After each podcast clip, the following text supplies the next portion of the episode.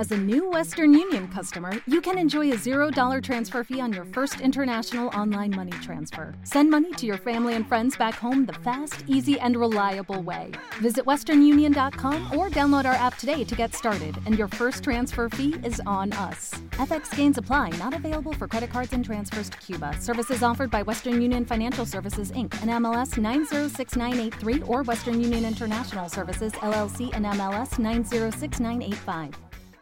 Análisis del entorno. Diálogo con expertos. Exploración cultural. Trascendencia con sentido humano. Este es un podcast generado por Radio Anáhuac Puebla Online. Puebla Online. Aquí viven leones. Adriana Pineda, licenciada en Comunicación Social con énfasis en publicidad por la Pontificia Universidad Javeriana de Colombia. Actualmente funge como directora general de estrategia de The UU Colombia, agencia del grupo independiente Untold, con más de 18 años de experiencia y trabajando para grandes agencias como J. Walter Thompson, ha llevado a cabo proyectos regionales y multinacionales de publicidad para marcas como Nestlé, Coca-Cola, Abbott, Unilever, Johnson Johnson, Pfizer, Air France, entre otras. En el año 2017 fue acreedora del reconocimiento Women to Watch, el cual es entregado de forma anual a 10 mujeres destacables por sus aportes a la industria de la comunicación. Demos la bienvenida a Adriana Pineda.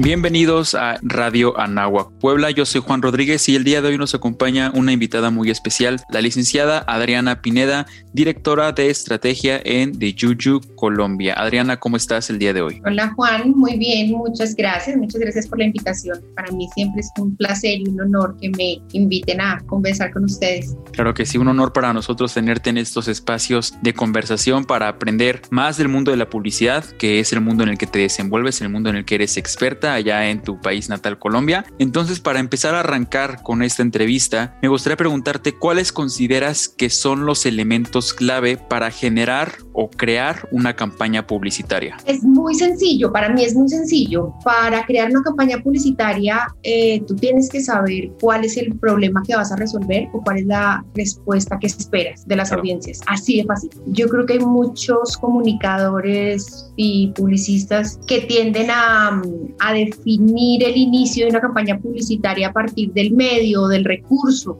disponible. Oímos con mucha frecuencia como la red social que está, que está de moda es TikTok. Entonces hagamos una campaña en TikTok o Facebook o yo que sé, cada uno en su momento. Eh, y ese no puede ser el inicio de la campaña publicitaria. Tú tienes que preguntarte eh, cuál es el problema de la marca que voy a resolver o cuál es la respuesta que estoy buscando. Y ahí sí tomas la decisión de cuál es la historia que debes contar y en qué medio lo debes poner. Claro, sí, sí, sin duda alguna. Ahorita TikTok está pegando mucho y como que todos quieren abonar a esa parte. Pero pues antes de abonar y llegar de lleno, tienes que analizar precisamente el medio porque sin el medio nada funciona. ¿Cuál crees que sea la relevancia que adquiere un brief en la estructuración y ejecución de un plan publicitario? Es absolutamente crítico, es absolutamente crítico y, y de pronto va a parecer un poquito filosófica la respuesta, pero la utilidad del brief, más que recopilar para mí la información completa del proyecto, que es, que es absolutamente eh, necesario y útil eh, es hacernos las preguntas que nos tenemos que hacer antes de empezar a trabajar. Un poco, y esto lo conecto con mi respuesta anterior. Para que una campaña publicitaria sea efectiva, nos tenemos que haber hecho todas las preguntas necesarias antes de empezar a ejecutar y el brief cumple esa labor. Por supuesto que el brief debe ser completo, pero eh, siento que también es una equivocación pensar en que el brief es un documento que recopila, recopila, recopila, recopila información. Entonces tú terminas viendo unos briefs de hojas y hojas y hojas y no, y pegan, entonces bajan de Wikipedia, bajan de Google, bajan de, de, mm, del libro de la marca, una cantidad de información que no necesariamente no contribuye a lo que tienes que solucionar y no le permite al equipo hacerse las preguntas necesarias. Entonces a mí me gustan más los briefs que preguntan mucho. ¿Por qué eh, esta comunicación? ¿Por qué en este momento? ¿Qué hemos aprendido de campañas anteriores, por ejemplo? ¿Qué es lo que hemos hecho que no deberíamos volver a hacer? ¿No? ¿Qué hipótesis tenemos? Ese tipo de brief me gustan más y luego ya pues buscamos la información necesaria para solucionar ¿no? esas respuestas, esas hipótesis que planteamos en el brief inicial. Justamente platicando ahorita de aprender de campañas anteriores o estrategias anteriores, ¿de qué forma se han tenido que adaptar las agencias publicitarias ante el impacto de la pandemia? ¿Cómo se han tenido que reinventar y reinnovar? Uf, las agencias de publicidad eh, se han tenido que reinventar, yo diría, y me, gustaría como abordarlo inclusive un poquito antes de la pandemia, porque mm, porque creo que, con, que aunque cada vez que aparecía eh, un nuevo medio en publicidad o cada vez que aparecía una nueva teoría había cierto tipo de reinvención, yo creo que eh, en el momento en que aparece la tecnología digital de comunicación y las redes sociales, las agencias de publicidad enfrentan su mayor reto en la historia, como muchas industrias y como la humanidad. Yo creo que eh, empezamos a enfrentar retos gigantes.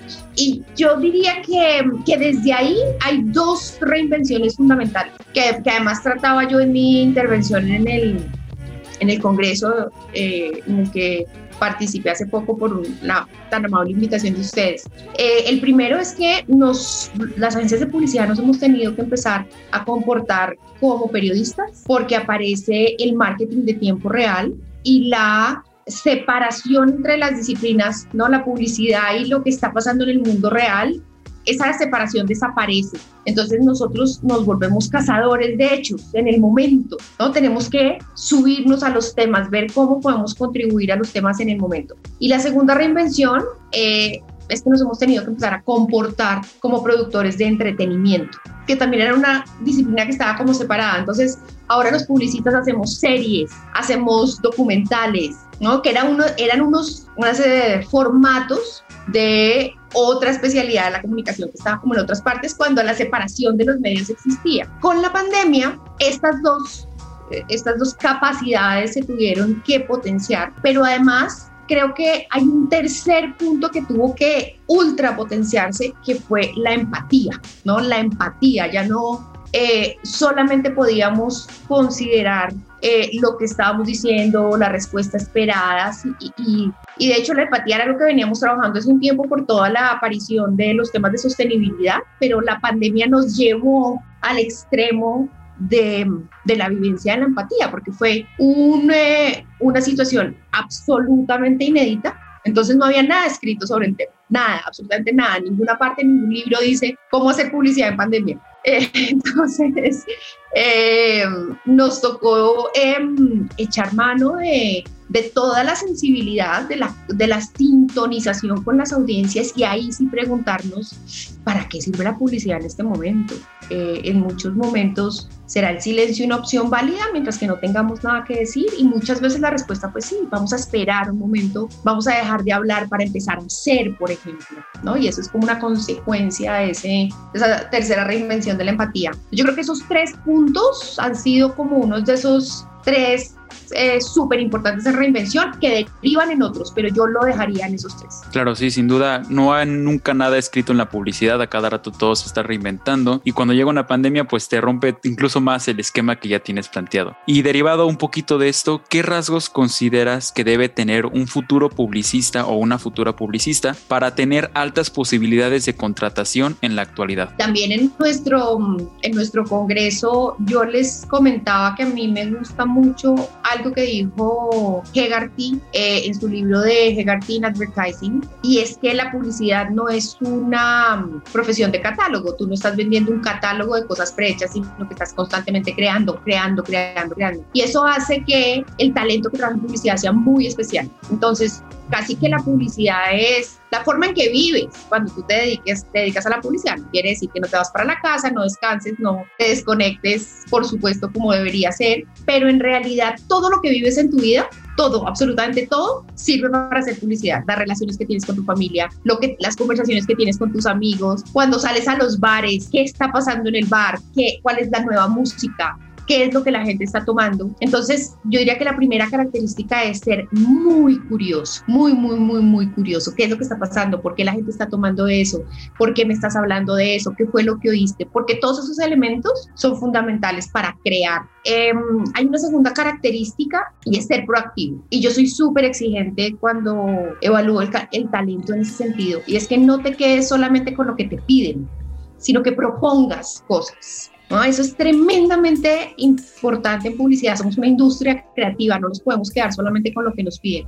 Em, y hay una tercera característica que me parece muy importante compartirla con, contigo y con quienes nos oigan en este momento, porque yo siento que es, que es una característica que ha cambiado con el tiempo y es el compromiso. Sabemos que los profesionales de hoy no sueñan necesariamente con quedarse 20 años en una empresa de empleados. Sabemos que hay una necesidad profunda de ser emprendedores. Sabemos que eh, hay una crítica gigantesca a la vida corporativa, que en mi época era la ilusión, ¿no? El, el, ese mito del, del trabajo de 20 años en una gran multinacional, eso se perdió en su gran mayoría. Los, las nuevas generaciones sueñan con otro tipo de cosas. Sin embargo, eso no puede afectar el compromiso que hay con las empresas. Eh, no importa cuánto te vas a quedar en una empresa, lo que estés, cuente con el, el compromiso al 100%. Eso es tremendamente importante cuando contratamos. Em, por supuesto, voy a dejar de lado todas las capacidades técnicas, ¿no? Y los conocimientos, porque doy por hecho que cualquier profesional de una institución responsable, con curiosidad, pues tiene todas las capacidades técnicas. Entonces a mí me gusta más como concentrarme en esas características blandas, como lo llaman los, los reclutadores, porque para mí son más importantes y siento que para la industria son tremendamente importantes. Sí, concuerdo contigo en esa parte. Ahorita ya pega más las soft skills que las hard skills, entonces pues hay que ir encontrando un equilibrio entre ambas. Y por último, para cerrar esta entrevista, ¿cuál crees que sea la forma correcta en que un docente logra inspirar a las y los alumnos a incursionar y ejercer en la industria de la publicidad? Esa es una pregunta, esa es una súper pregunta. Yo te puedo responder como dos formas que he encontrado yo en mi propia docencia para hacer este trabajo. Eh, y la primera tiene que ver con que eh, los profesores de publicidad tenemos que lograr que nuestros alumnos entiendan que hay para hacer buena publicidad, hay un método, hay un millón de eh, teorías, autores, escritores eh, y tal vez no método, varios métodos probados para hacer buena publicidad. Muchas personas se desaniman cuando Muchos alumnos se desaniman si sienten que son menos talentosos en una, en una profesión en donde todo es como por arte de magia, ¿no? Como el chispazo, esta cosa de, ¿no? Que, se, que muchas veces se, se populariza eh, entre nuestros círculos eh, de influencia, que es que los publicistas son unos tipos súper creativos que se la pasan pensando ideas. Si eso es así, pues obviamente es muy fácil desanimarse, porque no todos tenemos las mismas características, no todos somos igual de creativos, no todos estamos teniendo chispazos cada dos segundos. Yo misma necesito un proceso muy estructurado para poder sacar buenas ideas y llevo muchos años en publicidad, entonces no es una cosa que se desarrolla, esto de los chispazos, ¿no? estos genios creativos, no es una cosa que necesariamente se desarrolla pero uno puede ser muy exitoso en publicidad si sabe técnicamente cómo hacer buena publicidad. Eso es súper importante porque siento que en mucha, en la academia a veces se, nos perdemos y con la llegada de las herramientas digitales, entonces como que estamos distraídos eh, y se nos olvida que hay un método, que todo el mundo puede hacer buena publicidad si se sigue el método. Y lo segundo que creo que es importantísimo para motivar a los estudiantes hoy en día es que entendamos todos que la comunicación masiva existe para transformar la sociedad y no para hacerle daño. Porque me encuentro muy comúnmente con personas que dicen, pero es que la publicidad es capitalismo, pero es que en la publicidad nos han convencido de una cantidad de estereotipos y es que nos quieren vender y nos quieren obligar a comprar. Sin duda, sin duda, la humanidad entera se ha equivocado durante décadas sin duda hemos construido juntos como especie una cantidad de estereotipos que no deberíamos, pero con esas mismas herramientas que se construyeron los estereotipos en algún momento podemos cambiar el mundo y construir un mundo mejor. Y eso es lo que motiva a las nuevas generaciones. Sí, sin duda alguna, no todo está perdido. La publicidad tiene más funciones que simplemente vender, igual que la mercadotecnia puede llegar a otras vertientes que podrían nutrir a la sociedad en lugar de pues perjudicarla, como algunos piensan. Pues muchísimas gracias Adriana por darnos un poco de tu tiempo y de tu espacio para poder platicar un poquito más allá de lo que ya platicamos en el Congreso. ¿Dónde podemos encontrarte, seguirte en redes sociales para poder seguir un poco más de tu trayectoria, de tu trabajo? Bueno, yo no, no soy muy activa en Twitter, pero de vez en cuando pongo por ahí mis cosas, eh, especialmente de análisis de marketing político, porque Twitter es una red muy política, así que ahí me pueden encontrar como apineda51 y por mi nombre, Adriana Pineda, en LinkedIn y en Facebook también. Ok, muchísimas gracias. Ahí te estaremos encontrando. Y cuando gustes, la Universidad de Anáhuac es tu casa, eres bienvenida aquí. Muchísimas gracias. Así me siento. Me han recibido con los brazos abiertos. gracias. Gracias a usted. Nos vemos en la siguiente. Estén pendientes de las siguientes entrevistas que tenemos preparadas para ustedes. Hasta luego. Busca en el próximo episodio nuevas ideas para transformar tu entorno. Universidad Anáhuac Puebla. Liderazgo de acción positiva.